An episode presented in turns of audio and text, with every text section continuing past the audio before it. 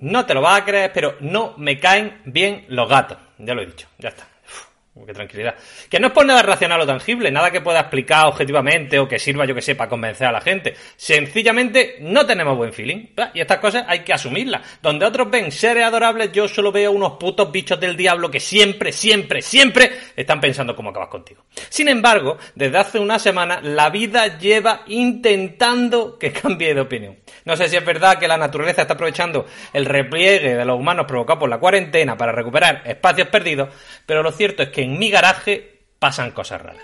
Y por raras quiero decir ratas. Bueno, ratones, para ser más preciso. Una banda de malditos ratones que lleva días burlándose de mí y han provocado que cada vez que mis intentos para acabar con ellos fracasan, el tema del gato vuelva recurrentemente en comida, cena y desayuno.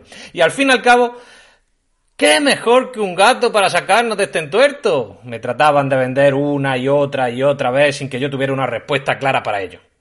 Pero gracias a Dios, Internet sí la tenía. El podcast de Dronte, el podcast de Dronte, es que tiene un mal micro, no es que grabe en el monte. Buenos días, buenas tardes, buenas noches. Yo soy Javi Jiménez y esto efectivamente es el Podcast de Dronte, un programa que tiene tatuado a fuego eso de gatos, no gracias. El tema del tema. Y es que el secreto mejor guardado de los gatos, ojo al dato, o sea, vaya pareado me ha salido sin haberlo deseado, es que son vergonzosamente ineficaces a la hora de atrapar ratas. En 2018, Michael Parson y su equipo de la Universidad de Fordham decidieron observar durante cinco meses a una colonia de ratas que vivía en uno de los vertederos de Brooklyn.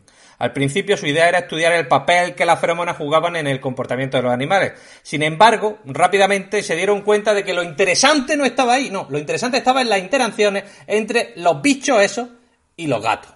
Los investigadores instalaron cámaras por todo el recinto y recopilaron más de 300 vídeos, 300, con animales moviéndose. Pues bien, durante los 79 días que duró el experimento, los gatos de la zona intentaron unas 20 veces emboscar a las ratas del vertedero, pero solo tuvieron éxito con 3 de las 150 que formaban la colonia. Ojo, cuidado. 3 de 150. Aunque quizás eso no sea lo peor. Solo lo peor, para mi gusto, es que solo consiguieron matar a dos de hecho, la otra se escapó de Rosita. Estas conclusiones son sorprendentes porque cuando hablamos de gatos no debemos de olvidar que se tratan de uno de los depredadores invasores más ubicuos y perjudiciales, perjudiciales, perdón, para el medio ambiente de la Tierra. Y no lo digo yo, ¿eh? que lo dice un estudio de 2017 que encontraba pruebas fehacientes de que los felinos habían contribuido a la extinción de al menos 63 especies de vertebrados. No hace falta decir que las ratas no estaban entre ellos. No obstante, no quiera que mi sesgo antigatuno ¿no? me lleve a obviar datos importantes, como el hecho de que las ratas de Nueva York tienen una fama que no vea de ser gigantes, de ser agresivas y de ser súper chungas. Eh, Taina Loss contaba que de media una rata neoyorquina pesa 10 veces más que un ratón promedio y que era muy posible que eso invitara a los gatos a buscarse presas más fáciles y asequibles. Esto puede ser cierto, claro, tanto que, de hecho nada nos lleva a pensar que los gatos y las ratas entren en conflicto de forma habitual. Lo más probable, teniendo en cuenta los datos que van aportando los especialistas en el comportamiento de los animales, gente que se aburre mucho, es que se ignoren mutuamente. Algo que explicaría la ineficacia gatuna, pero también lo sacaría de la lista de armas naturales para luchar contra las ratas. Vale, reconozco que esto no me sirve como forma de evitar comprar un gato para acabar con los ratones, pero ¿de verdad tú te fiarías de una especie que lleva generaciones y generaciones haciéndonos creer lo que no era? Más que una pregunta, es una reflexión. Y hoy tenemos a un bloguero y podcaster de postín. De hecho, uno que está de celebración porque si no me equivoco, su blog cumplió 15 años el día 3 y su podcast mañana hará los 100 capítulos. Os engañaría si no confesara que me alegra mucho contar con él hoy porque en muchos sentidos ha sido un gran referente para mí a de que suene a peloteo, es un placer de verdad profundo, sentido, de corazón, tenerte con nosotros. Bienvenido Javier Jiménez Cuadros, más conocido como Dronte. Enhorabuena, lo primero. ¿Qué se siente cuando uno llega a este punto de su vida como... como mm, Pues me alegra mucho que me haga esa pregunta, Dronte, porque... Eh, bueno, pues porque llega un punto en la vida de un de un podcaster, de un bloguero de éxito que, tiene que plantearse nuevos retos profesionales y entonces mm, Entonces, bueno, vamos a intentarlo. Este, este punto es un antes y un después en mi vida como creador, como, como, como gurú, como genio. Oh, muy interesante, muy interesante. Eh, y es cierto que vamos a ver cosas nuevas en el podcast. Sí, sí, la verdad es que sí. Eh, de hecho, eh, estamos trabajando en, un par de cosas que veremos mm, próximamente, es decir, un cambio de, raíz dentro de lo que viene siendo el podcast, que para empezar vamos a dejar de producirlo y de emitirlo los fines de semana. Vamos a coger las cosas que pasaban los viernes, los sábados y los domingos y los vamos a comprimir en un solo programa que se emitirá los viernes. Eh, y bueno, alguna novedad más que podréis ver a partir de la semana que viene.